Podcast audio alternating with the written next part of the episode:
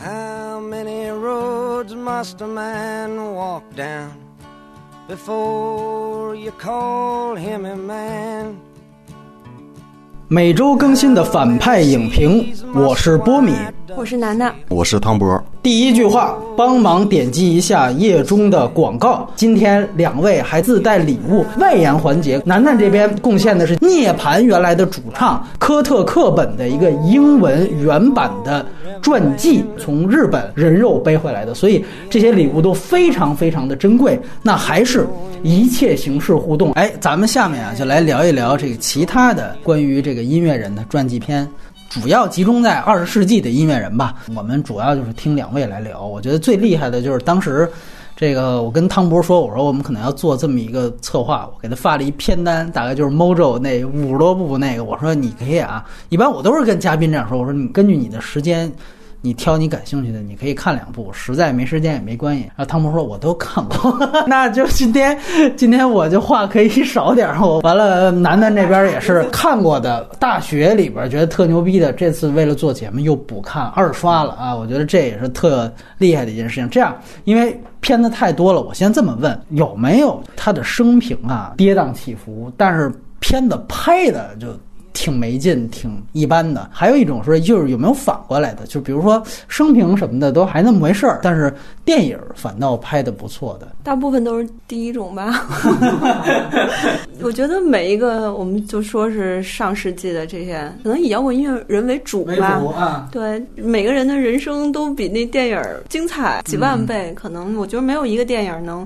特别完美的，能够让你能够认识这个人吧。嗯，那这是不是可能是所有传记片的一个局限？就是任何一个人可能都没办法在两个小时时间内完整的呈现出来。尤其是音乐人，我觉得就是他跟，比如他跟政治人物、跟画家、跟其他的科学家还不太一样。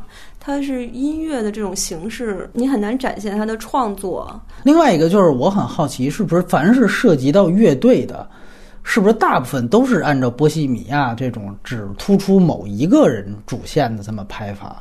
你们有没有见过？比如说拍的是一个乐队，但是其实讲的也真的就是一个乐队里边把每一个人都讲得很清楚的，有没有这样的传记片？那？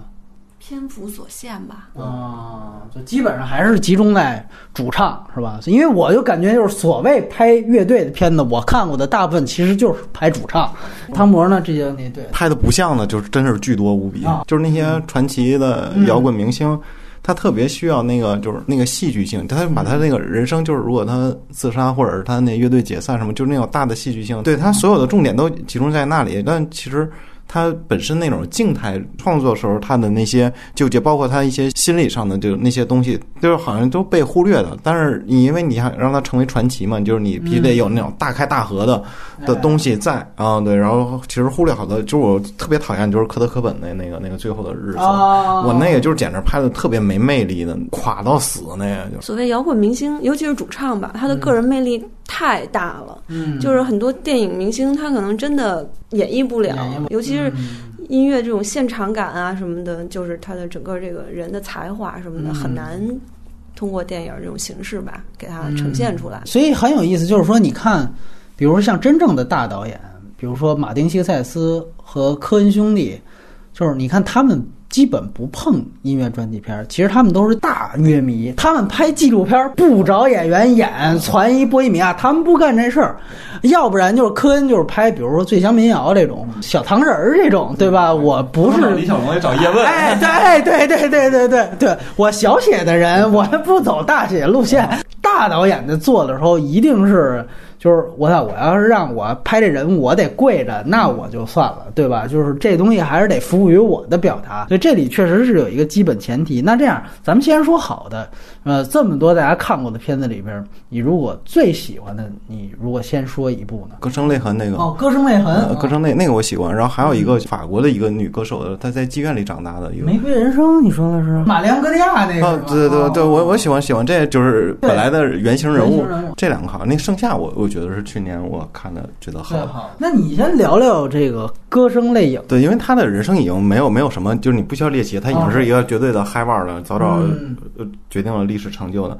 詹尼斯·乔普林，对吧？对，就是他在电影里是化名了，就是好像因为是没有版权，就没有允许的化名了。讲他不是因为我是一个摇滚明星，我歇斯底里，他就是一个我就是我觉得太他妈缺爱了，就是一个很朴素的一个情感。我长得又不漂亮。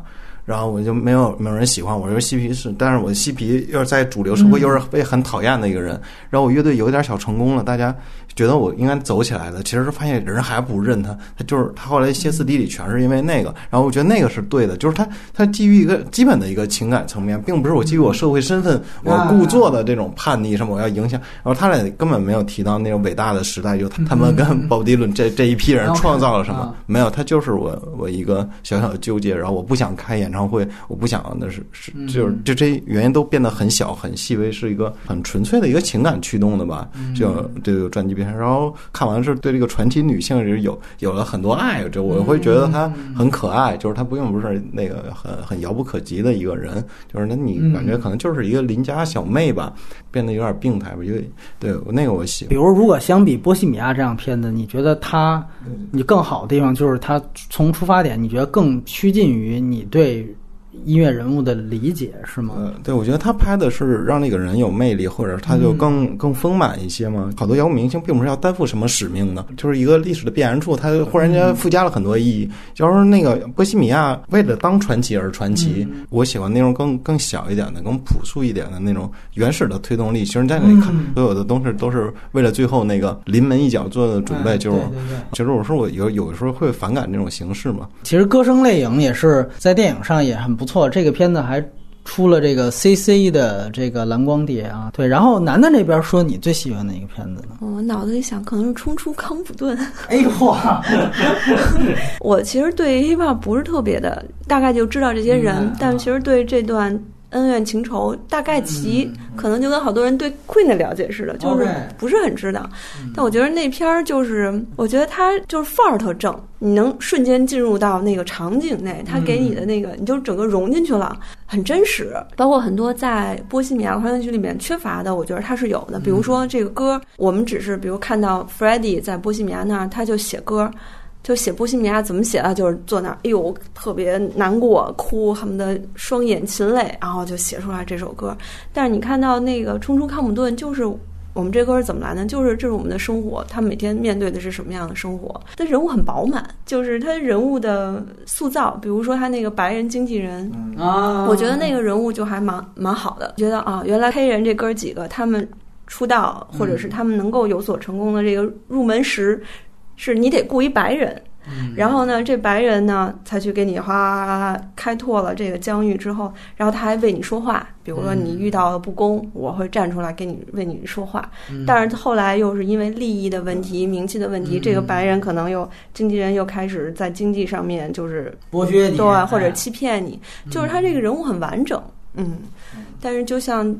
反观波西米亚狂想曲，他们那经纪人就因为这一句话 f r e d d y 就爱上他了吗？就跟他走了吗？我觉得 f r e d d y 又不是傻子，接触到那么多就是同性恋的伙伴什么的，难道就是因为这个人是他的经纪人，然后就怎么样了吗？我觉得就是整个是莫名其妙，人都不饱满。就冲出开普敦，就我之前说他跟波西米亚特别像，就是从那个成名，然后乐队解散，大家有有分歧，然后最后要回归家和解，回归家庭，然后回归团队，但是那个。冲出开普敦同样是高还原，那个不次于波西米亚，就看里面那个最著名，对最著名那几个人，我操，那真的是，就是艾斯库吧，对，对。对，艾斯库吧，那我操，那那个跟看后来他出单人的专辑时候，嗯，对照着，那几乎是一比一的那种，呃，非常像。啊，对，刚才你说的那个，我想到八英里。八英里是八英里是好好电影，对，那是我喜欢。半传，它是类似他的故事，但是不是一个传记片儿。然后他自己演，就有有点像一个明星诞生跟 Lady Gaga 那种那种属性啊。那你觉得这俩片子你更喜欢八英里是吗？就跟康姆顿是吧？对。你是觉得立意是因为他是从一个 M M 的视角出发，还是还是怎么着呢？呃，我人家冲冲开普敦就是这些年的那种 hiphop 代表的那种政治正确，这样我我说我我我我我非常讨厌那个，然后那之前我俩也说，我说那黑白人之间的对那那个包括 Two Pack 拍的那那个万众瞩目的，主意要做斗争然后就无限的表现那种东西，就是就是 hiphop 里的那个政治正确。我然后我其实我讨厌一切政治正确，就那你在强调那个东西的时候，我就觉得是一个动机不纯嘛。就他音乐肯定好，他自己够成为传奇，你不用给他附加那么多价值。嗯，然后八八。英里是好看，就是这这真的很好看。确实，这个跟艾姆纳姆本人的这个契合度也特别高，确实是这样。然后，对《冲撞门》，我是觉得其实他电影感做的也特别不错。就这个片子其实是跟那个原来我们聊过，就是街区男孩那类，就是黑人街区电影。我们在谈那个概念的时候，我们当时我记得是《月光男孩》那期。对，我觉得这个是一个范畴内的，就是他除了音乐片，他还是黑黑人街区片，防暴警察嘛，抓抓毒那场，我操，直接就那个大车咣一下一撞，呃，那个冲击力相当棒，那整个视听语言相当牛逼。第一次我看那儿，我说，哎，我操，我说这个感觉其实后来感觉有点维伦纽瓦拍那个，记得《边境杀手一》里边第一幕。对吧？你觉得其实是有点这感觉，只是他把逼格稍微升高一点。所以你这片子从开始他那个艺术水准就在那儿，我觉得这个点是非常不一样。然后开场直接就抓住你，我操，这就是一核心矛盾。我告诉你这个街区什么样，然后我把这个地方给你讲出来，再给你讲这儿出什么人，再出什么音乐，那他们不就太正常了，对吧？就是你比如说，咱要拍一个。那个钢的琴那种，那我先讲铁西区是什么样，完了我剩下人物就有了，对吧？这个我觉得进入方式就是一个特别规范，而且也也特别棒的一个方式。然后我几场戏我就能把这个这个冲突给做出来。我觉得这些通通就是他把黑人他们可能就是在这个街区里边他能做的事情，他一些宿命感他逃不出去。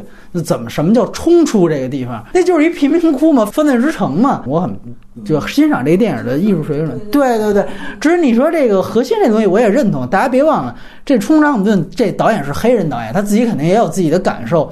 这个加里·格雷。人家后来拍了《速激》第八部，挂嘴边儿呢就是 family 嘛，哎，所以说这就特正常，是吧？哎，这个我觉得很有意思。八英里，楠楠这边有什么补充吗？就是 M M 那时候红起来，然后就是我当时也会说，哎，为什么那么红？然后看了这个，你确实知道他应该红了，应该红，绝对应该红。他那片儿相当于把白人变成一个少数族，对对对，这很 牛逼，在在在一个黑世界里奋斗出来了，这个对，这在当时那就已经很很超前了。对对，现在更超前，对，就很遗憾。后来就安纳姆感觉他演戏这个应该才华挺高的啊，怎么不不接着往下来了？完了之后，那你刚才提到盛夏，其实我们之前聊冷战时候也聊过，那我想从音乐。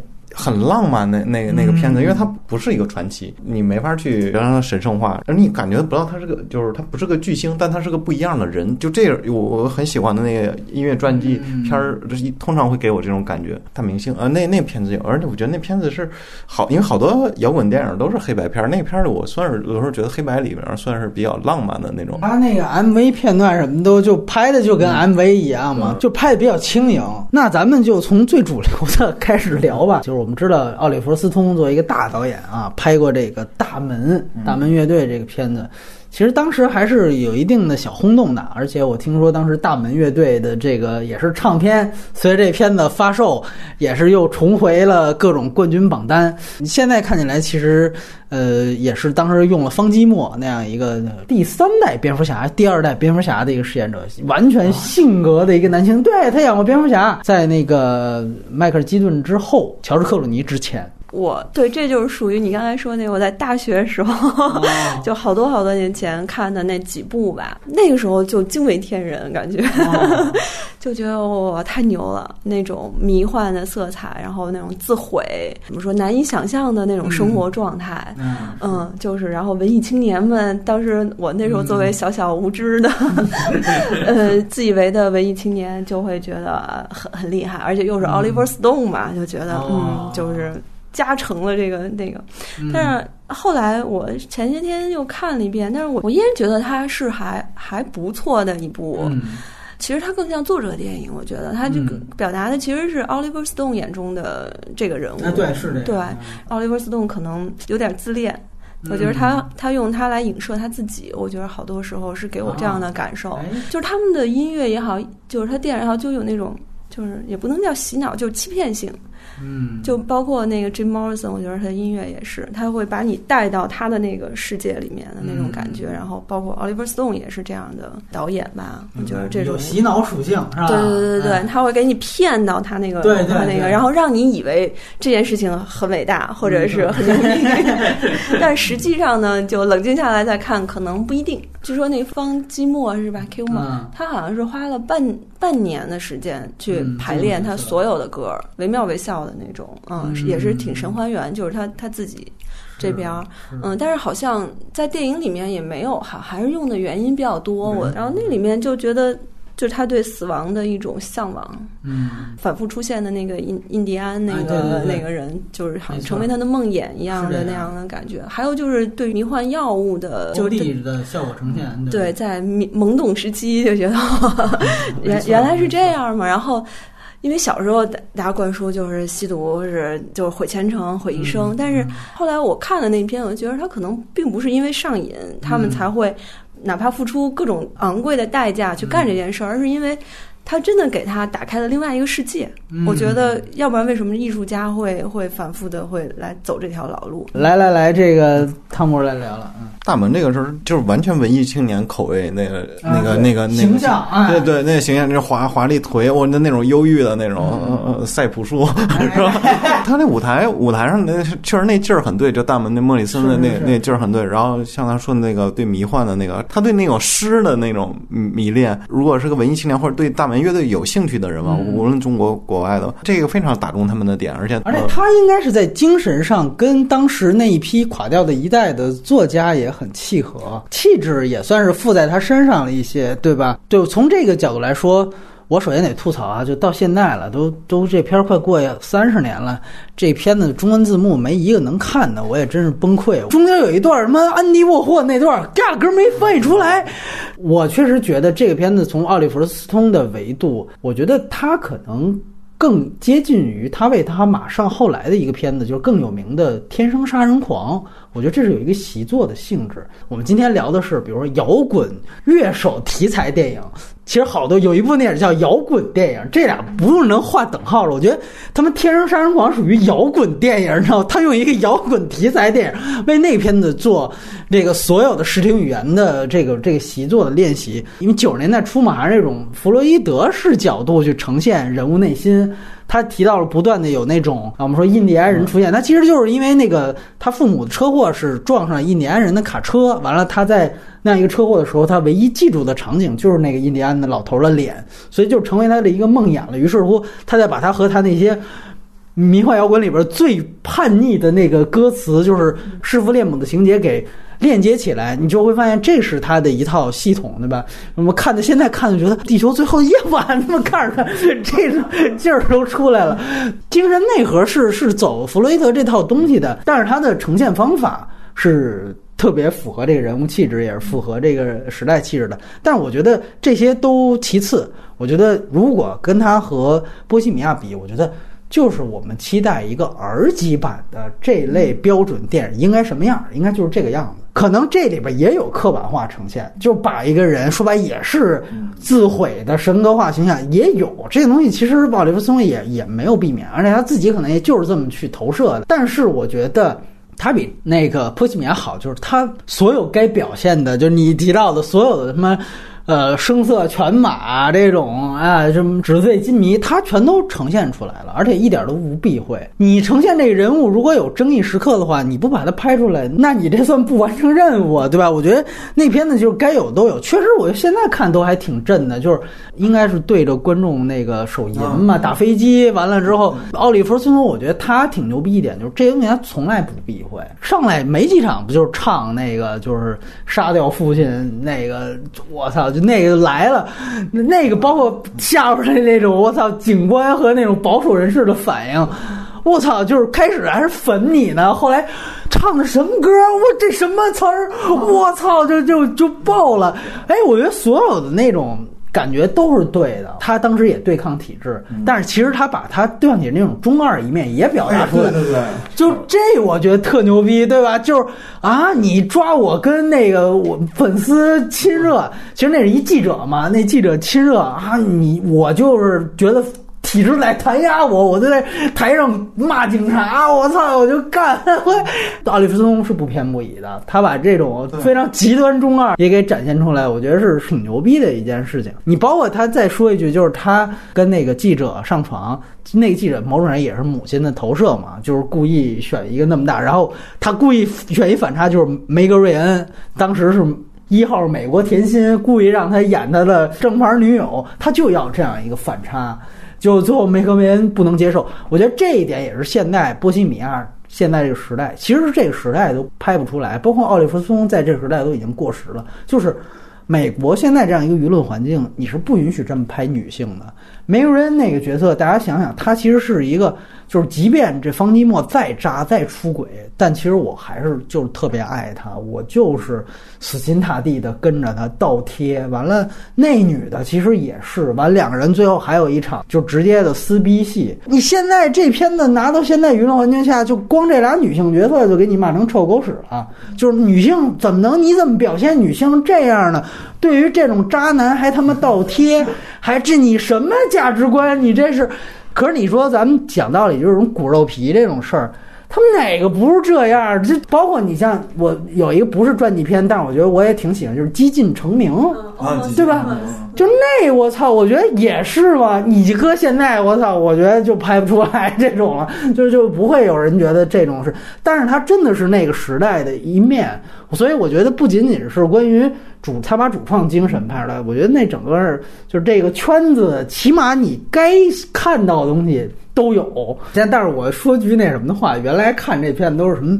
梅根瑞恩在里边露点了，都说一妙里边斯通，那都是往后来说了。对对对，开始都是奔着这个去的。对对对，就波西米亚有点就架空了。哎，有点。但是你看那个 The Doors，你能够 get 到那个年代的人们是怎么生活的？你看到那些嬉皮士们就没没事儿就往那儿一躺，然后无聊赖啊，那样小伙儿都整天迷迷瞪瞪的，就各种，就是你能够知道啊，原来那个时代是那样，所以这个艺术家在这个时代有了。这样的一些艺术成就得到了大家的认可，它其实是有原因的。而且我提的一个细节，我也是追根溯源，后来才知道，就是原来我上中学的时候，我其实不是摇滚乐迷，但是我同桌是，然后他就是，你想上中学的时候就蹭着去迷笛什么的，回来也跟我说太牛逼了，我操！说因为一帮警察拦在前面，什么不让我们就靠近台子，说操那帮老外才他妈不管呢。抄着警察那帽，直接他妈拿下来，然后那警察说：“哎，你还我！”然后那老外操往后一扔，人觉得：“哎，我操！”接着帽又往后扔，然后警察在那追。当时我就听他转述，我就傻，这还有这样的场合？就后来知道。多年之后看这个大门才知道哦，这原来就是大门那一代兴起的，就大门那里边就神还原嘛，对吧？不是那一代，就是每一代青年人那种标配，就这感觉确实我觉得还是有的。对，有人说大门，我想想一个事儿，就是有有一个朋友，他他他有一张大门的海报嘛，莫里森自己的一个海报，然后那是中中国出的，然后下面写的一九八几年死，就是呃生死时间是肯定不对的，就是原本。原本原本是很有前途的一位一位歌手，就是误入了吸毒，导致英年早逝，然后享年四十几岁，就全他妈不对。然后就是一个禁毒客，你也不知道跟人要要没要版权，然后就把巨头巨大无比的那。刚才你说的那骨肉皮什么的，就是因为基本上你要是问玩摇滚的，嗯，百分之八十五，他的目的最初的目的就是泡妞挣钱出名儿，基本上出名儿可能都是往后。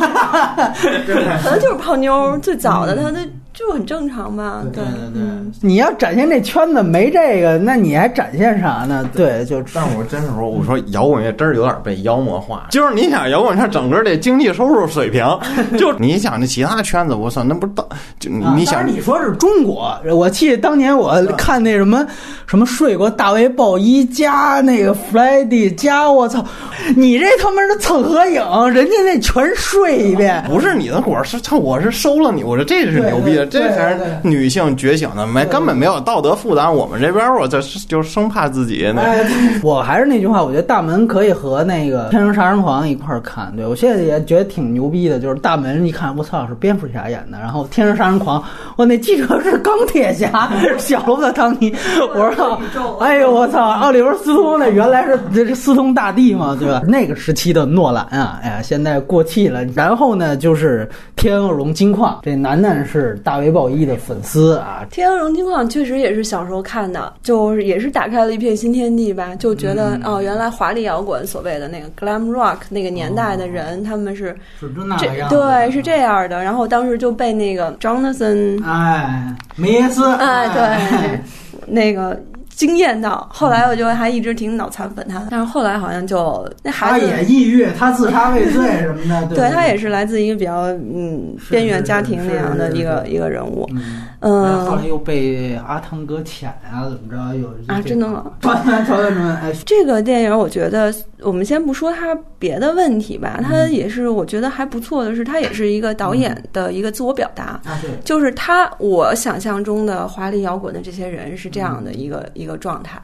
就是你能够看到导演的想法，感觉是像他一个一首挽歌也好，或者对那个年代的一个致敬吧。嗯，对，虽然他们那个制作过程也是命运多舛吧，就是 David Bowie 不是也反对，然后一首歌都没有用，没错，对，然后就各种这样的问题，所以，但是我觉得有点肤浅，就是感觉还是嗯，各种表达也好，没有深入到人物的内心，然后也挺落俗套的。就是他们之之间的各种关系，然后里面还有青涩时期的贝尔，就是那个角色也蛮，就是有点学公民谈的那种形式，然后回访过来，就有点生硬肤浅。但是我觉得导演的真诚度也好，他的不同的视角也好，是让我更更觉得更肯定的一个部分吧。细节一会儿再说呗。等于你是通过这个片子才。认识和喜欢上大卫鲍伊是吗？认识大卫鲍伊在前是吧？Iggy Pop 那个时候 Placebo 应该也也已经出来了，然后 Lou Reed 不是特别喜欢。对你仅有的印象，你觉得他跟你印象当中的大卫鲍伊，觉得他有有内核，就是是相近的，就是那那那种那种创造吧，就是他不像大卫鲍伊，但是就是导演在做这个时候，他在创造一个大卫鲍伊，就跟大卫鲍伊在总是创造一个新的自己一样，就那个是好的。没错，而我觉得其实这个正是这个片子因祸得。服的一点就是在于，你要拍一个摇滚变色龙，你必须得再创造出另外一个他的人格，这才真正符合他。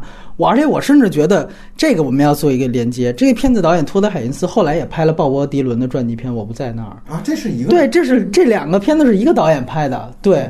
啊，他们在电影界还是挺高声望的。后来派了卡罗尔啊，这成为 大家熟知的一个。所以他其实，我个人觉得是确实有非常鲜明。包括我们第一次看都觉得生硬贝尔这条线，其实我觉得他这条线也是就是导演故意加的，有点像他自己。对，有点像他自己，而且他其实就是在说。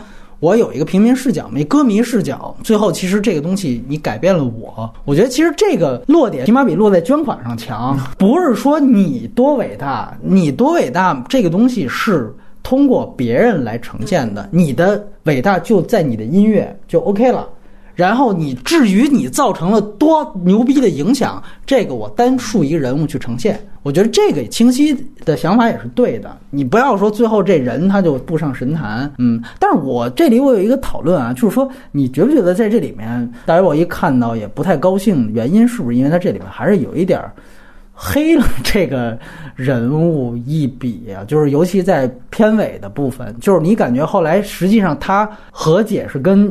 尼基波普这个原型的人物去和解嘛？就是说，其实感觉就是尼尼波普虽然是放浪不羁的，但他其实是一直感觉坚持的这样的一个一个层面。然后，因为贝尔这个人物的出现，他如果代表作者价值观的话，你显然呢最后他的落点落在这两个人物谁身上？感觉导演的立场就在谁身上？我不知道这是不是这个电影它潜在是不是有这么一个一个表达？就他对这两个人也不是完全平衡。伊万演的那个角色。他其实也不光是一个 pop，它是 Lou Reed 和一个 pop 再加几个人的一个一个描都是这么说一个描写体。但是他确实，那你看它外形是一个不穿衣服。开始看也是奔着这去，对。记得好像 David Bowie 是没开拍，光看剧本好像他就这个项目他就不太不太认。完了后来开拍完又骂，对对对对。我也不知道就 David Bowie 是怎么想的，但是我觉得可能他就觉得把他有点嗯。叫什么浅显化了吧？啊，对，而且 David Bowie 在这个 Ziggy 这个这个系列死掉之后，人家又有新的更更多的艺术追求了呀。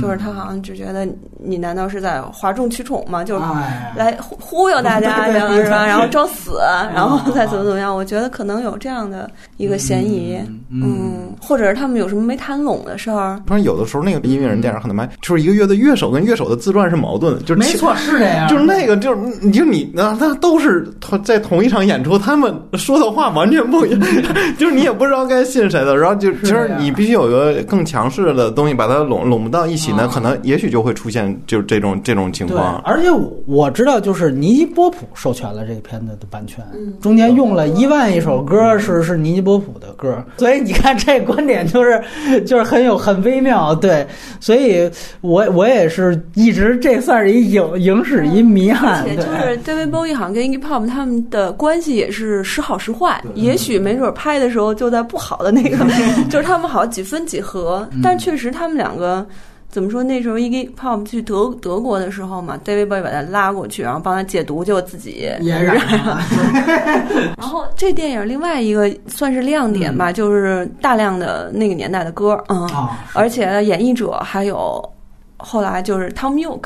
就是 Radiohead 的主唱，他唱了好多首，对，但是你就会听见，哎，这么怪咖，整天唧唧歪歪。现在，哎，那个时候他的声音线是那么的有吸引力，就是唱正常的歌。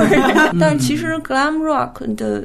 生命力也挺短的哈，就是那一段时间很快也就衰落下去了。确实，你提到他有不仅有同时期的歌，而且他整个电影拍法也是照着那个时期的老电影，甚至那个时期刚刚应该是有 MV 雏形的东西存在，就是它其实完全按照那个时期电影的拍法、音乐片的拍法，就是最典型的。你看。这电影用了大量的推胶，咔一下直接给到人物身上。原来看没有这意识，这次开场看，我说我操，这个东西，你就典型知道哦，这是托德海因斯。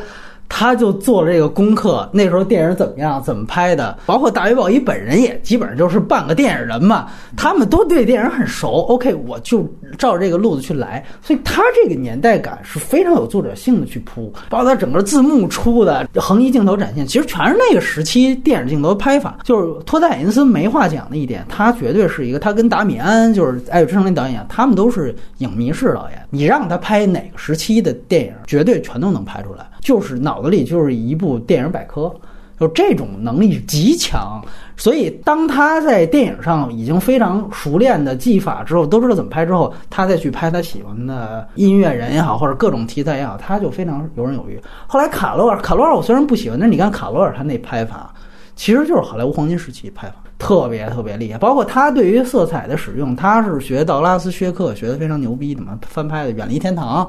对吧？所以这些方面，我觉得天荣金矿呢，就说白了，我也确实承认，在他维度里边有点被过誉。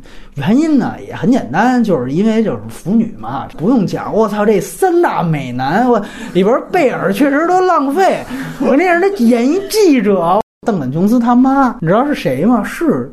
遗传厄运里边那妈呀！我操！我这我说就是一句话总结：遗传厄运的女主演了魔兽导演的妈！我天哪！这次密破的确实就是你感觉现在再看你很难再以原来的眼光去进入，但是确实可琢磨的点挺多的。嗯，对于贝尔的这个角色，然后这种身份身份找到归属，就我是一个边缘人物，最终就通过这个找到了归属感的那种。性向被然后爸爸妈妈是一个很保守的家庭，就逐出家门那种。滚出去，然后到这种，我觉得好像有点就导演的那个感觉。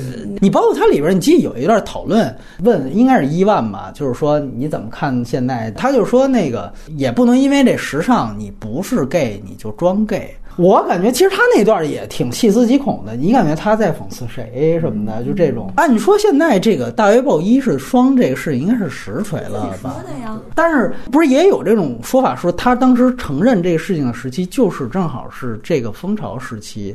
就是是不是也有人怀疑，就是说其实他并不是，只是他的人设造出来的。这应该你比我熟啊，我是看到。就大家风言风语去传我，那我觉得这还挺牛逼的。如果导演是像表达这个意思，就借尼波普说你其实不是这意思。说过哈，后来有点后悔，就是我那时候也是跑偏了一段，然后啊，等于跟这里边贝尔那胡光是反着的，是吧？在后来有太阳皮那那那主唱，就是在那个浪潮中说的话是是我是没有同性经验的哦，双。那就是你说这话得多么正确啊！有时候会响应某一种浪潮的声音，因为我们现在这文化基底很难想象出，就是当时会不会有这种公众人物会以，就是说。不是同性恋，但尝试同性恋为时尚和为这个弄潮儿的一个标志，这我们现在是很难想象到的。但是不排除导演是觉得他是有这样的一个嫌疑存在。如果这样的话，其实这文本还是挺牛逼的。对，而且你知道吗？就是我们的节目另外一个常驻嘉宾就是海老鼠，他是他一贯的观点是，他就不信大卫鲍伊是双。他认为他就是直男啊！我说全世界都说他妈就你这，我觉得这还挺有意思的，就是可能是不是存在着这么一个可能？因为是说白了是那个这里边演邓可琼斯他妈妈，就是《遗传厄运》女主角演的这个女主角，她后来真实的人物，她后来大量采访。说那个大大大卫，捉奸在床，对对对。说他跟 Mick Jagger，贾格尔这都对，这都不清楚。有一说是他跟尼基波普，有一说是他跟贾格尔，对，跟贾格尔吧。尼基波普，这我还是很难。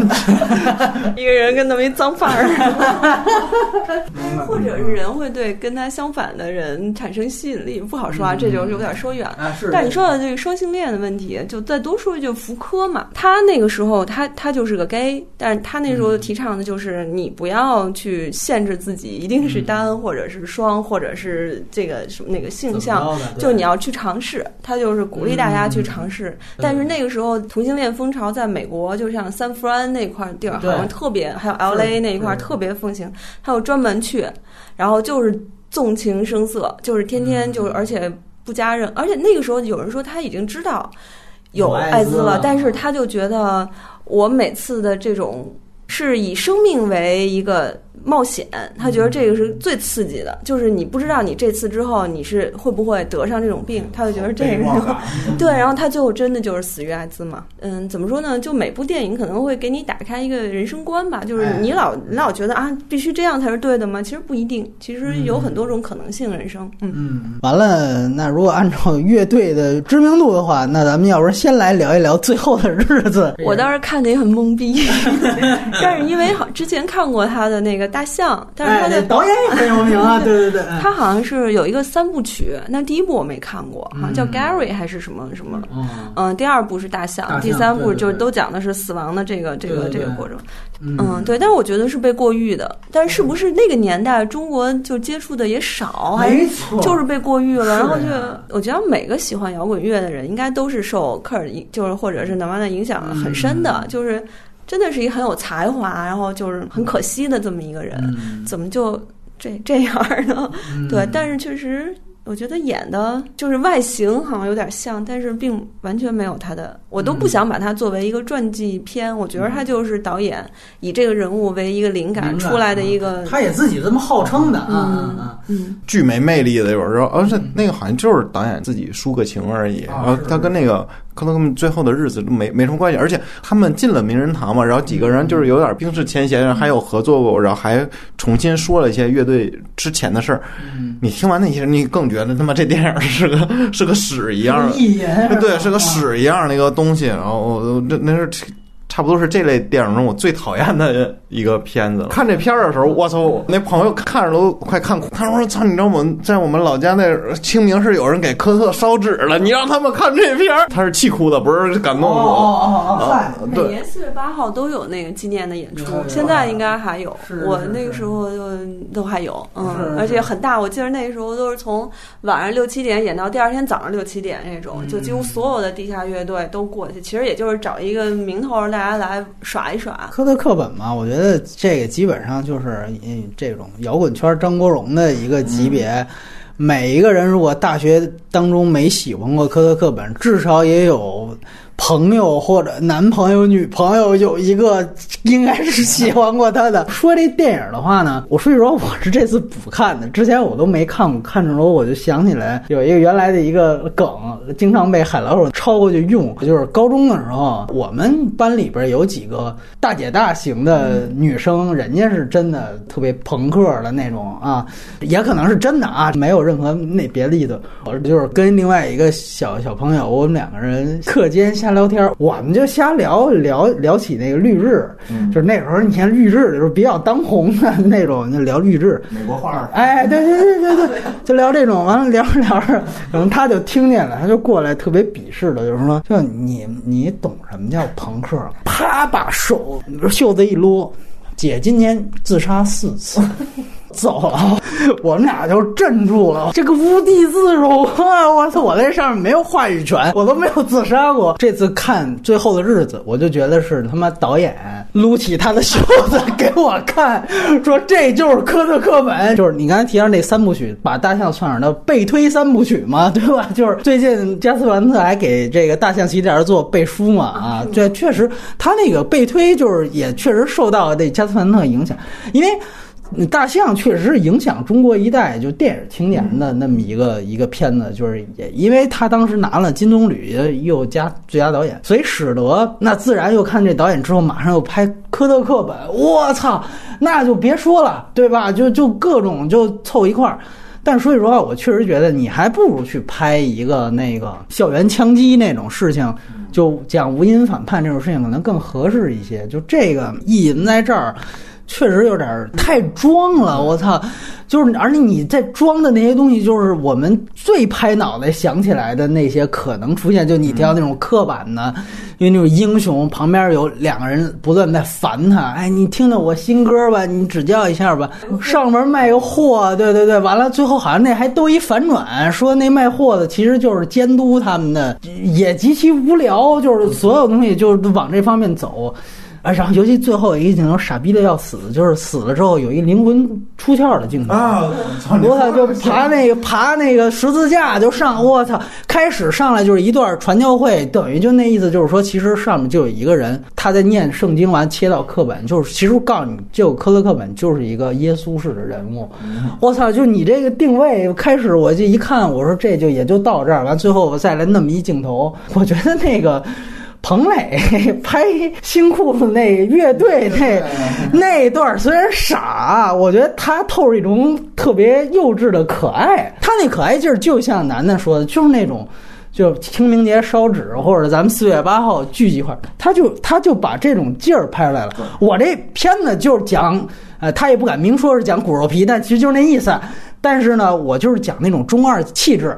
完了之后，又外星人就弄，哎，我还觉得这我都能接受，对吧？因为因为我要呈现的就是一个骨肉皮心中最完美的和他意淫当中的那个东西，然后我就以一种这种解构的方式去呈现，那我觉得这还当一乐。对，你就你这个最后日子这种，我操，就不了解这个乐队，不了解这个人，他就想当然的脑门一拍，对对对对对对，缺我。我觉得有一个挂钩，我觉得还行，就是保罗施拉德《归正会》这。导演原来拍有《三岛由纪夫传》，就我觉得那个大家可以去参考，而且拍自杀，我觉得还稍微那个气质还是。你说你导演，其实你会发现导演跟那个人他是真的有，哪怕是自己的投射，他是一个气质的，对吧？我觉得加斯凡特那种就是有点假范儿。这个片子反倒我觉得是可以回去去对标让。让大家想想，是不是大象没有那么好的一个比较重要的参照物？对，大象好歹它在技法上啊，对对是是是，是这样，它好歹能拎出来几个点，你可以夸一下。没错没错没错没错，长镜头路线图嘛，对这哎呦美。然后呢，就是要鲍勃迪伦，也现在也算是网红了，是吧？哎，我不在那儿，对，这应该跟那个天龙金矿一起聊，这是一个导演，他有点呃打破了那个。鲍勃迪伦那刻板印象了一个一个片子，就是就是，而且是你对鲍勃迪伦是权威的有质疑的。我说这个特别可贵，而且是这这鲍勃迪伦已经提前封神了，已经提前封神，就几乎完全不容置质疑的一个人。有这样一个片子，我觉得挺好的。而且是他说他出身那段八十年代时候还有的，后来就就没有人提提及这些的时候，我我说有这个片子要质疑一下，你会对他有自己的一个判断，我觉得是是好的。而那片子拍的也挺妙的吧？我我也觉得他最好的。就是他做了一个全新的角度来诠释一个人。那他就是我为什么一个人就一定要是一个人？他。一个人那那么多面性，那么复杂性，那我用这么多个人来来塑造他的每一个面，我觉得这个想法太妙了。嗯，他也跟 Bob Dylan，因为他有过之前的经验教训了，就是 David Bowie 不是没同意嘛，那个时候，然后这回说，嗯，这回他琢磨了一下，说这玩意儿要是没有迪伦的歌在，这哥们儿没法弄。然后他就去找那个去跟迪伦的那个经纪人去去申请去了，然后他好像是给了他一些。就是文字上的东西吧，然后今年给他的建议是建议你就写一张纸，导演阐述吧，算不算？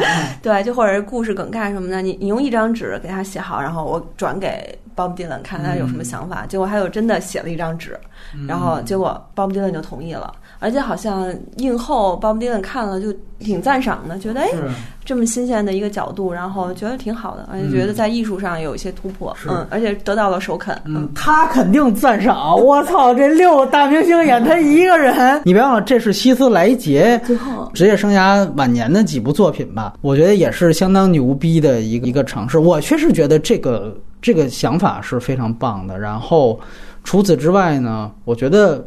当时是被这个东西吸引，我操，这个高概念啊，这太牛逼了。但是其实现在再去想，他叫我不在那儿嘛，也叫我不在场嘛，他其实要的就是一种不在场感、缺席感。我觉得这就是对的。他其实说白了，我找六个人演，最后我我是把这个六个人组成的这样的一排阻挡物，最后形成中间一个空心圆，就其他人是画圆，我是把其他地方挡住，最后拼成一个圆。就是我其实用这样的一个方法，那最后留白的东西是他，这个就是不在场。他的这个文本含义和他整个这个概念是有表意的，所以它不是一个特别，就是说完全图于表面、图于形式。我就找六个明星来耍这么一概念。他受到的灵感是八部半，八部半是一个男人一直在的，但是实际上我就是把这个人给抽空了。所有传记片，一个这个片子我觉得很不一样，另外一个就是啊，艾伦索金那一版就是。丹尼保尔那一版的那个乔布斯，我觉得这两个是完全形式为上。乔布斯那个也是很突出嘛，就是我拍传记片，我只拍他三场演讲，而且也不拍演讲上，就拍演讲上和下的后台。我还是挺认这一套，就是说我首先告诉你，我导演是有自己的一套电影的形式在这儿摆着的，就这个东西。不是，不论鲍勃迪伦还是什么乔布斯，你都在其次。我首先突出我的东西，我觉得这个其实才是真正从电影角度来讲，我最欣赏的那类传记片儿。这个比较聪明的做法，嗯，是。因为你对你不可能拍一生，对。对，就拍完了，就像那个波西米亚一样，就是一个点一个点一个点一个点，我重我用时间线把你，或者是你回顾一下，但是就是这点套路，但这个是用就是扬长避短了，我觉得。没错，对，就。呃，我不是在那儿，就是既然我们不可能神还原到他本人，那我就不还原，我就要不完全不一样，对吧？然后对，像那个乔布斯这种，就是我既然拍不了面，我真的就抓点，我就去展现，我用最小的东西体现他人生光彩，这个我觉得反倒才是一种。真正有意义的形式表达，对吧？我就印象很深的就是他在开是巡演，之就开坐车里，然后看见那艾伦金斯堡啊，对对对，就那啊，就那个，然后他那个那那那边，我操，就是这非常小的一个片段，然后你把他那个对那个态度什么全都有，而且又小小的，他是艾伦金斯堡。他说白了就是，你原来他也是别人的小粉丝，他也原来，所以那时期我的演员不一样。到最后，你得靠最后谁？理查基尔呀，不是谁？我操，那就已经是我的大师了。我就已经是对，那我就正好把你不同阶段、不同面就全都展现出来。我觉得这个确实是挺棒的一种说法。他没办法再用，因为再用大家就会觉得你就学的是人家的。所以，但其实我觉得这个真的可以发展为一种就拍传记片的一种方向。我觉得是特别棒的一件事情。那个是在他前还是后呀？后在在之后，对，我觉得这个就有点像解构主义，然后哎弄得特别好，因为我也看了他那个网上好像有一段，就是他给 Bob Dylan 写那一页纸中间的阐述，他就是说，我觉得一个传统的人物弧光根本就无法展现这个人的复杂性，那我们干干嘛不把它打碎掉，全部打碎掉？这想法还挺新鲜的，对，要不然就就全是套路。起，然后又受歧视了，哎，对，然后又被质疑了，然后又排除万难走向新的胜利，或者是衰落下去，就所有乐队不都是这样吗？然后老婆情妇骨肉皮之间的这些交，就是太俗套了，嗯，没错，是这样。迪伦的传记，因为迪伦传记特别多，就就简直就是他令人发指的那种，就 各种说法。然后他这个是完全跳出了那那个传记那些影响的，我觉得这也挺难得。对。我这里再问一个，就是延伸说，就是迪伦，我们知道单算那专辑销量，就是被咱们刚才提到的这些大咖级的碾成渣渣的这种。但是我们知道，他又在整个文化界，包括知识分子界是崇高地位啊。这个尤其最近这又不领诺贝尔奖这个事情，为什么会有这么高的一个成就？两位是怎么看这事儿？对，就是他生在一个很好的时代嘛，就就像崔健，就像就崔健的，如果。他晚十年出生，他的音乐什么的还是做这个音乐，他音乐依依旧很好，但他没有那么大的意义了。就是他在各种浪潮中的那个精神需求是集他集他于一身的，嗯，就他他有有这个优势在，我觉得他可能。有有不有一部分是运气，我都不觉得他真的比什么帕蒂·史密斯要伟大什么的，踩中了一个点儿吧。然后那时候没有鲍勃·迪伦，也会有另一个人扮演这个角色，就是那时候很时势要那个造英雄嘛。嗯，对，但他本身也确实个人能力也突出。突出，嗯，对，而且是写词的能力是吧？对对，你想属于美国一个文学的一个繁荣期嘛？如果那个时候你要拼文学成就还能拼出来，那这真的是一个有有水平的一个人嘛？嗯，反正我是觉得可能跟时代有一些关系吧。就其实不管是他幸运也好，我觉得他的才华一定是就是必须的，就是一个必须项。但是你如果放在不同的时代，可能呈现出来不同时代的面貌吧。就像那时候崔健，就是当时就在想，那崔健为什么就？出来了，然后他们就都说说那个时候就是没有人能写出歌来，那就是第一个人他写出来了。那时候大家都 copy copy，就是翻唱西方的这些音乐也好，有人喜欢港台的那些新民谣什么也好，但是就是这个人他最早写出了这些歌来了，然后这首歌，然后他有一个乐队能帮他演了，就是唯一一个你不服不行，所以就可能不。也是在这个好的时代，另外也是从一个零从无到有的一个过程吧，站在了这个好的，然后自己确实也有才华，那你没办法。嗯，好多人我看说，其实尼尔杨单论音乐才能比鲍勃迪伦高啊。这个你包括那也有大导演专捧尼尔杨，我们知道之前聊过前年去世的乔纳森戴米啊，就非常喜欢尼尔杨的一个导演，那就。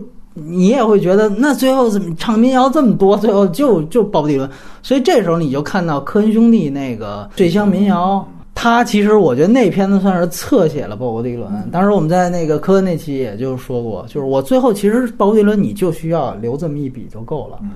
对我我说的是你前面那个人是你被忽略的这个人，然后我点出来你的那个位置就在那儿就 OK 了。就是汤博说这主题就是迪伦赶上了，前面这有才的他妈没赶上。对我突出的是这个东西，哎，我觉得这个其实也是很准的一种，就是你会看导演他们对这事儿有认识。你你看《波西米亚》，你看不到导演对这事儿有什么认识？对，就是编剧，就是你看哦，一看编剧履历，就是写过各种名人传记片儿啊。那这这来吧，交给我们几个传记片，几个原著啊，多少钱打我账上？行，开始吧，等着吧。对，就是这样，再开两次编剧会，弄个传那么一个事儿嘛，对不对？完了，那个版权给我搞定了啊，对吧？就这些就行了。所以就是那个就比较套路，但是就是这些，我们说。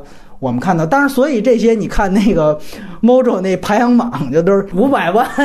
而且我这里再补充一信息，就是《波西米亚》它在那个不仅是就是音乐专辑片，它那个同性恋题材影片有一个排行榜，它也是最高的，而且也甩第二名一倍啊，将近。嗯，第二名是那个原来。鸟笼就是一个罗宾威廉斯演的一个同性喜剧，那是罗宾威廉斯最红的时候，之前是创造了一个同性题材的一个最高的记录。对，像断背山什么都八千多万，都没有过亿。你对你要聊票房这些，虐成渣渣了。这些对什么托德海因斯的，对拍一倍电影没人家首周票房高。对对对。说波西米亚那个项目也好长时间嘛，之前的剧本好像是说想把那个就是 Freddie 死之后都表现出来。对，是然后之前不是那个导演那个演员叫萨，就是演那个哦 b o r a k 哦，布拉克哦，我知道，我是科恩，对对对对对，这外形还挺像。是是是，那不用戴假牙套，对对对。他就觉得谁愿意看 Freddy 之后的那个什么，然后他就离开了。好像导演也换过好几回，据说他们还在危机时刻还找过那个雷利斯科特，然后人家估计老爷子没接，嗯，觉得这个水不能当，千古骂名不能扛。完了之后呢，就是有两个关于这个快乐小分队的片子，呃，两位都不同程度给我推荐了，一个是《控制》，还有一个是《二十四小时狂欢派对》。哎，这个《控制》这个片子我看了，还是挺有意思的。来，汤姆先聊。这是让粉丝先对啊，没有，但是很遗憾，就是《控制》是我我那个时候在。澳大利亚，那时候我刚去澳大利亚看的，然后英文水平也不是很高，然后他那个英文的那个口音是特别偏的那种口音，然后我就扮成是属于 很努力的在猜，很喜欢那周围这边人后面的 New Order，他也属于文艺青年的标配，对，但我觉得那片儿当时的就虽然也是半懂不懂吧，但是确实就觉得真实感，我来判别这个音乐传记片能不能够是不是好，就是。就是导演能不能 get 到那个人人物的精髓，或者是他的想法？我觉得这个导演是能够 get 到了，所以他表现出来的那个是是很打动我的。其实那个前面我都很喜欢，我是不喜欢他那个后来，他就就是他深陷那个就是那个绝望时候，感觉是一种是因为就是渣男体系，说 就是我抛弃了家庭，我成名之后抛弃了家庭，遇到一个就更有名、更地位更高的女人，然后我我又对愧疚，回来跟原配夫人就很愧疚，然后最后。后就那那一段显得就特别特别特别伦理剧了，就特别特没劲了。但是那个能表现他的性格，他是一个就是很敏感善良的人，这是他性格中有的元素。但是我觉得不不需要用那种方式来来表现那种对家庭的愧疚，而且是他那个笔墨是有有一点多的，嗯，表现那个对。然后但是那个那演员是有有魅力的，就是你感也不是说还原吧，他就是很很癫狂那劲儿，而且他是。有一点阴郁的那种，就那个是很难演的，就是你必须得是他天生带你能发掘出来的那种东西，他不能是表演出来的。呃，但是那那个他有一个接受采访，那个伊恩自己在那聊天，我特别深情，说的话就一看就是很有水平的话。然后那乐队其他人就就是你们相信爱情吗？他说爱情就是什么一辆破车，就我的车就是爱情什么，就我看看着别人开我车我就难受，就是就是就是你感觉他妈全是缺的。让人有一点遗憾的是，他把乐队其他人就一要么就是没表现，要么就。就是表现出来的时候，那有点蠢，就是就是傻乎乎的嘛。好像那乐队的所有人都是曼城人，只有主唱不是。你知道吗？他这明显很讨厌那个，很讨厌那个那个曼曼曼，就是对，很讨厌曼彻斯特。就是他给那个台词里也说了大量的说，不是一个很好的城市。呃，然后但是你看那二十四小时那狂欢的时候，那种或者曼城是最好的城市，就那个感觉是有有一点地狱炮地图炮的那个。这两个片子，你觉得他们方式控制是？讲那个快乐小分队完全是一个主唱个人的一个片子，然后这个主唱到签约那个工厂唱片，就是他那个工厂唱片的时候，包括他上电视那个人，其实工厂唱片的老板们，就是他那个电视节目推广了好多英国乐乐队嘛，啊，然后标志性的拿血签签名什么都都会有，二十四小时对整个就这一条支线的一个补充，一个大量的补充，就是从一个老板怎么看看他们那个乐乐队，就是你才华是才华，但你必须是在。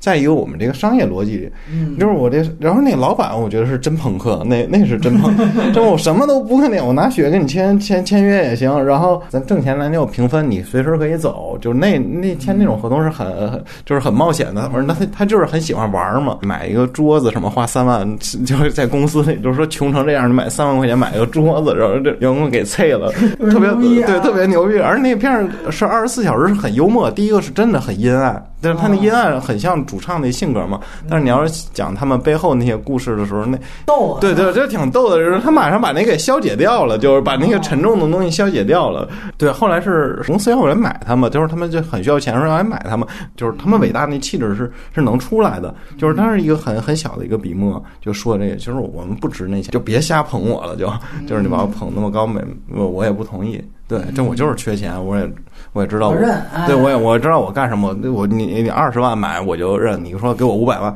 我不值这钱，你也别聊了，你根本其实你不太懂我们的。呃，反正就是二十四小时就是一个喜剧的背景介绍。哎，那个我觉得是让你两个一起看能积极一点的。第一个，第一个看完你就真的觉得我说人生无限的灰暗，但是你看那些背后吧。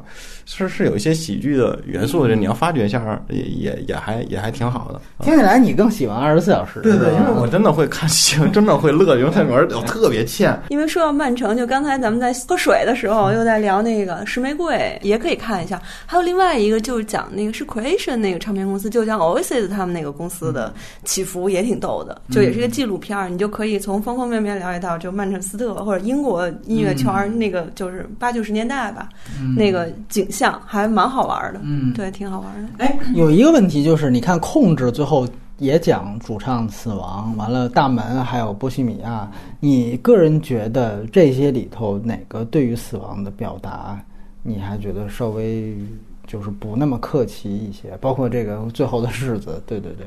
我是是不是控制控制？对，应该是是控制。剩下都不是，剩下都有点儿，就就是是有客气心理的。但死不是让他人生完整的闭合，你知道吗？就就他是正常的一个个人的选择而已。然后剩下都都不是。那那波西米亚是个被动的，这必须得死。但是死之前就给就加了好多戏，所有的因为到终点了才才那么做，其实根本不是那么回事儿。对对，就那些都都不灵。这个还算是对挺平等吧？对死亡是一个平等的事情。当然，那大门也是好像心。心肌梗塞也不是怎么着的，就死因未也没没查清楚。O D I，对对对对，我觉得可能他对外说是心脏病突发。我也是肯定更喜欢控制里面的，但是我觉得就是我们谈论这些人的，包括所谓的当年很红的那个名词叫“二十七岁俱乐部”嘛，就是很多人跨不过这个坎儿。因为我之前看过一个，就是嗯，美国那个 Life。和 Life 杂志，嗯，和 Time 他们好像合拍的，里面有就是一个很长的摇滚乐的纪录片儿。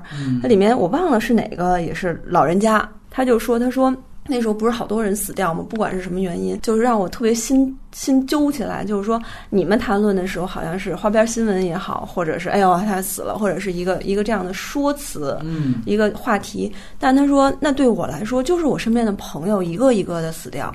他就特别伤心，就觉得这些人是活生生的生命，他们用他们年轻的生命就结束掉了。然后对于他来说，就特别的伤感。但是我觉得挺感动，因为我们可能现在一看就啊，那谁上吊了，或者是谁什么，就是我们就是在谈论一个一个跟我们没有什么关系的。但是你如果想到这是这对于在于音乐圈的人来说是他的朋友们，就是数量其实应该。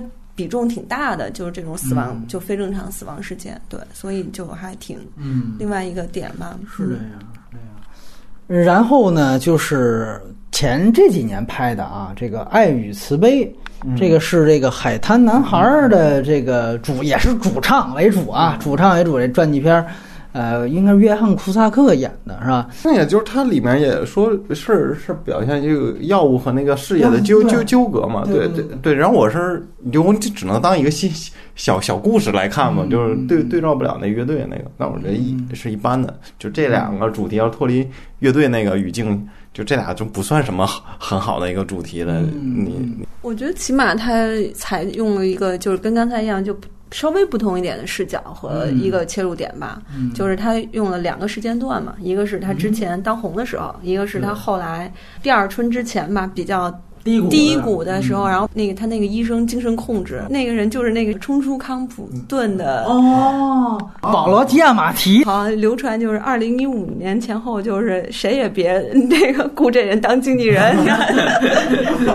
对，那我觉得这视角还比较有趣一点吧，起码不走寻常路啊。不管怎么说，但是就是从一个对医生的精神控制角度去切入这个专辑，那个两个时间线索就是交叉进行。然后我其实对这乐队。也不熟，可能就一两首歌还知道，那有点久远。后来才知道，哦，原来这乐队这么牛，就是在音乐史上的地位原来如此之高，对。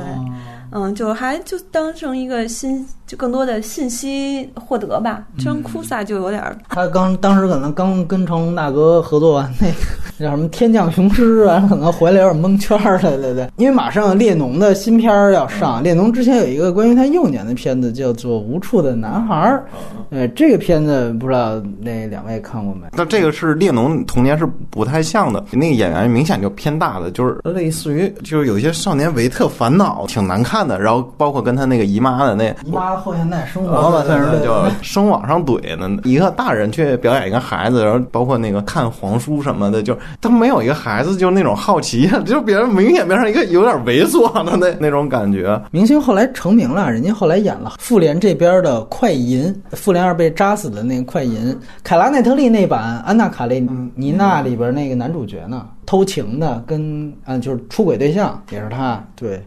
哎，所以他是挺有可塑性的一个，对亚伦泰勒约翰逊，他演的时候就明显的那个那个形象参照，并不是那个青，对青春期的，对一弄我就那脱光了在那上厕所的那个，说是那个波西米亚里面演贝斯手那个是侏罗纪公园里面那小孩儿。啊，是好像是，对对对，这都挺牛逼的，对 对对，这都各种宇宙呢。还有一个非常重要的电影就是《习德与南希》，从电影层面很重要，这是狗爹的。呃，这个一代这个演技的代表作，故事好像也是在中国也是非常的啊久负盛名了。来聊聊啊，对我说这就是他俩这故事吧，就是任何一个就豆瓣注册五年以上的人都可以完全写一个剧本。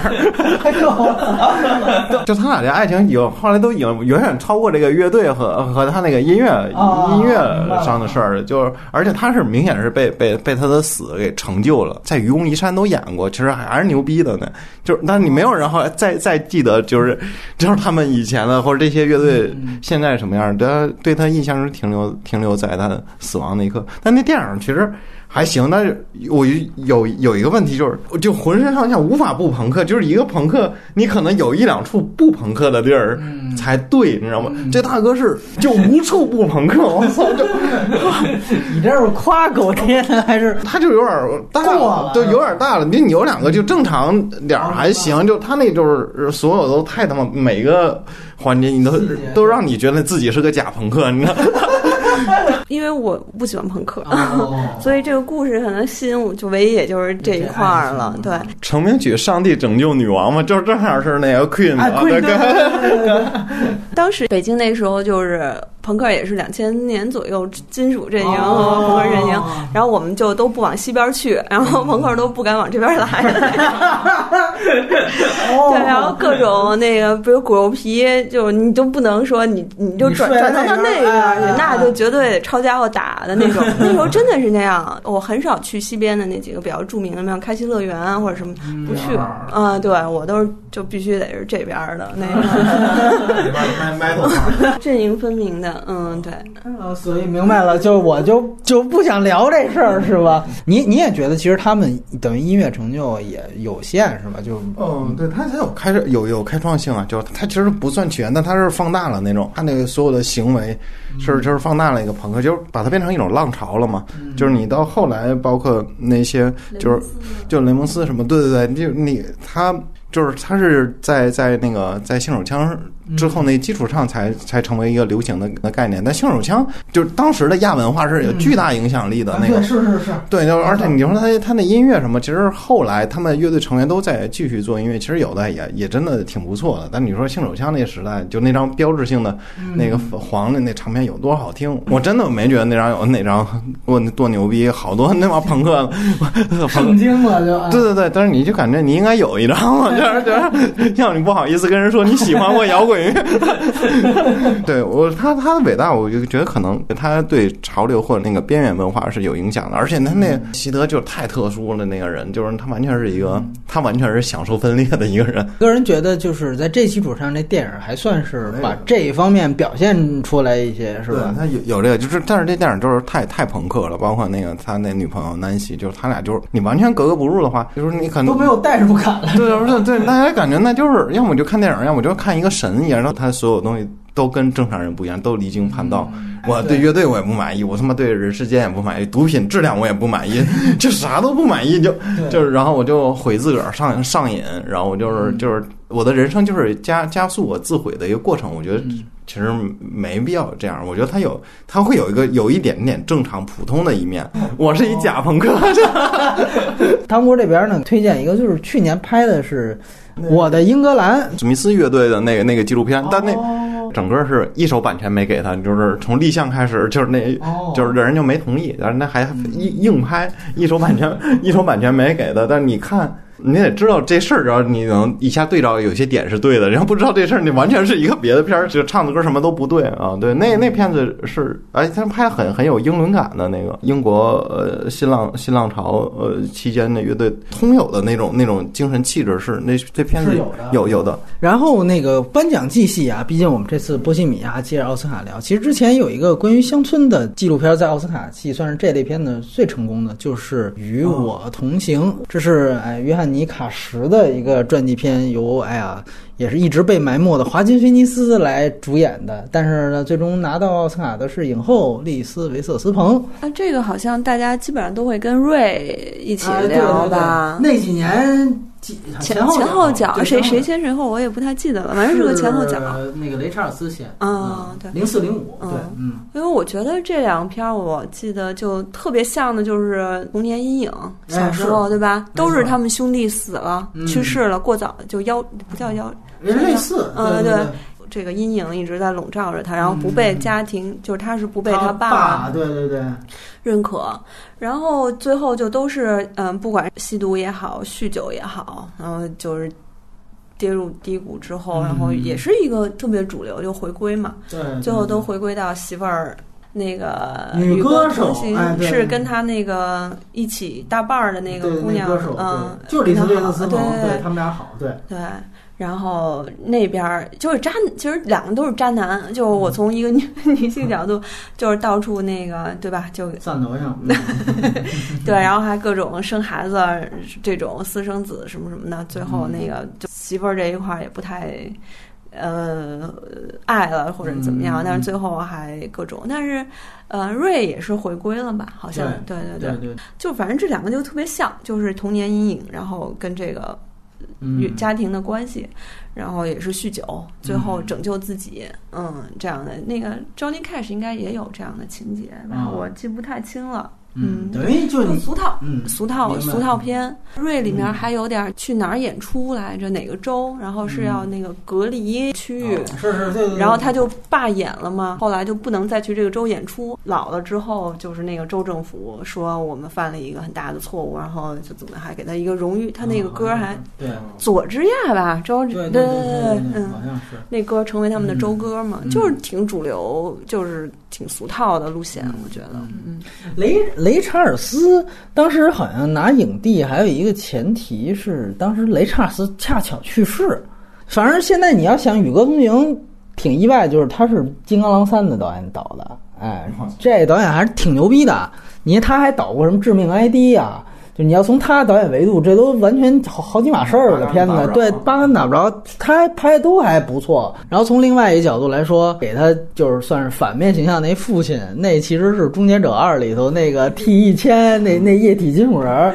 对，我觉得就这个那印象比较深刻。然后其实你想到雷查尔斯，我反倒想到的是，就是感觉华金菲尼斯这个角色有点类似于后来那个都野拿奥斯卡影帝的《疯狂的心》，我不知道是不是也是算他半自传，但那片子我我还真不确定算不算是一个真正的传记片。与哥同行最受争议的一个点就是他用了两个演员的原声，他们俩真真唱的，哦，真就一一般其他的都都不敢用嘛，都是用嗯那个歌手的那个原因，但是这个电影好像是用了他们两个人的真唱。嗯。嗯，就是刚才呃，汤博提到了阿汤哥的一个片子叫《摇滚年代》，这是你提到是因为你说他这里面阿汤哥是有也是有一个原型是吧？哦，对，就好像是形象上是参考那个摇这个摇摆姐妹的一个乐队，就是一个摇滚明星成名之后的堕落生活，然后被一个、被一个女记者挽救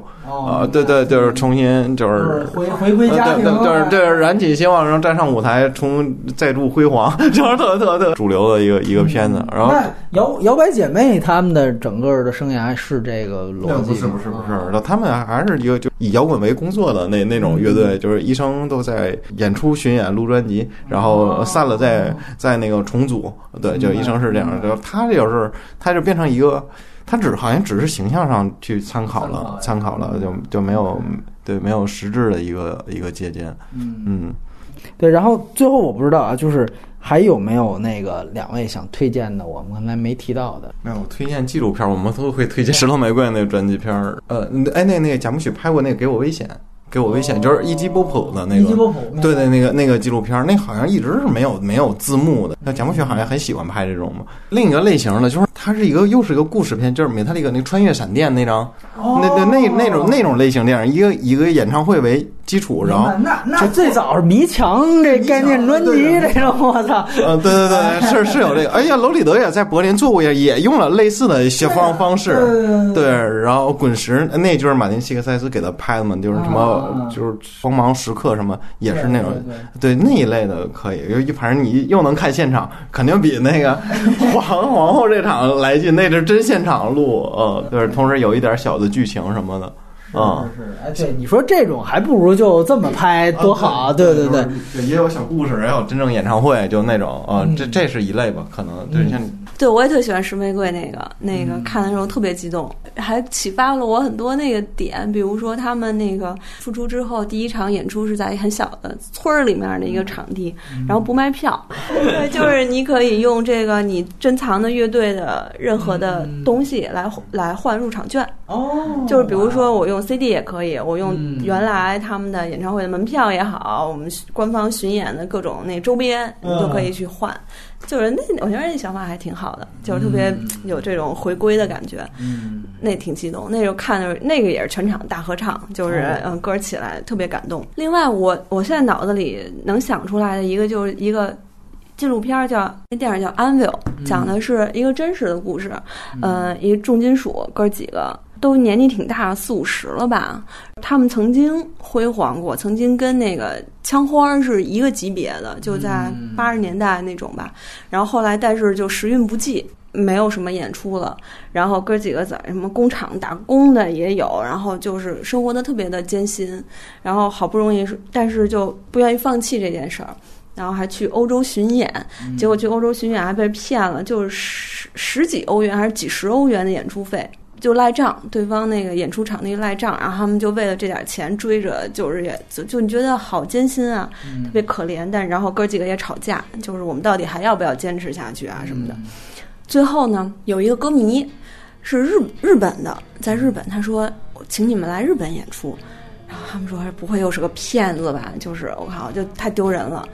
然后呢？但是想啊，反正去就去呗。然后他们就说好，那我们就去吧。反正做好了最坏的思想准备，就是因为它是音乐节，而且是在下午，就大家都知道下午的那乐队肯定不是什么 好乐队，对，就不是大咖，就五十多岁了吧，应该就是老爷子那种了都快。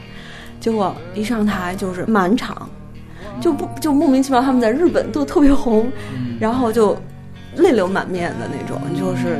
就我看的时候也是哭的稀里哗啦，就真是很感动，就是因为他是真实的人，就你能看到他的纠结，他的哎呀，我到底要不要干这件事儿？就这么失败，好像是我曾经那么辉煌，然后现在失败到如此之程度，为了几块钱的养猪费要拉下脸来去跟他们去打架或者怎么样？我觉得算是一个就是完全是纪录片素材组织出来的这么一个是真的事儿，所以还挺好的，也有故事性，我觉得又不闷，嗯嗯，这也挺好。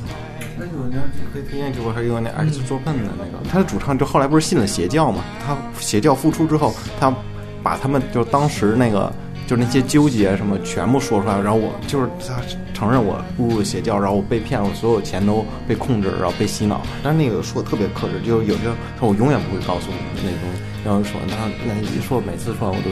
想哭，他不是那个表演的，他真的不会说那些永远的悬案，但是能翻出来的，他们都很坦直面自己的那个过去不光彩的那一面。啊，对，然后那个，呃，那个真的很感动。日本的纪录片水平是非常高的，这就是这些乐队，啊，我但就是记不清名字了，就就是他是是这个吗？我们是 X 啊，对对对对对，那应该就是这个，这个应该就是这个。嗯，你要了解音乐人的话。结论就是纪录片比电影往往要 好。就是如果你想要了解的话，其实从纪录片入手反而会更好。要不然就是说，电影的价值是在于它有自己的作者体现。有两位有没有自己比较喜欢或者感兴趣的乐队，特别希望拍成纪录片的？还看到？因为你看，按照大咖这么理，你看好多乐队人还没拍出。什么片子呢？这齐柏林这好像也没有啊，是吧？大腕儿 AC/DC 和红辣椒，AC/DC 就已经是不可能再再再完整的经典阵容出现了嘛。然后红辣椒，因为红辣椒那是完全一个，那主唱是一个文学家，就是他，就他那写作特别好，他那个。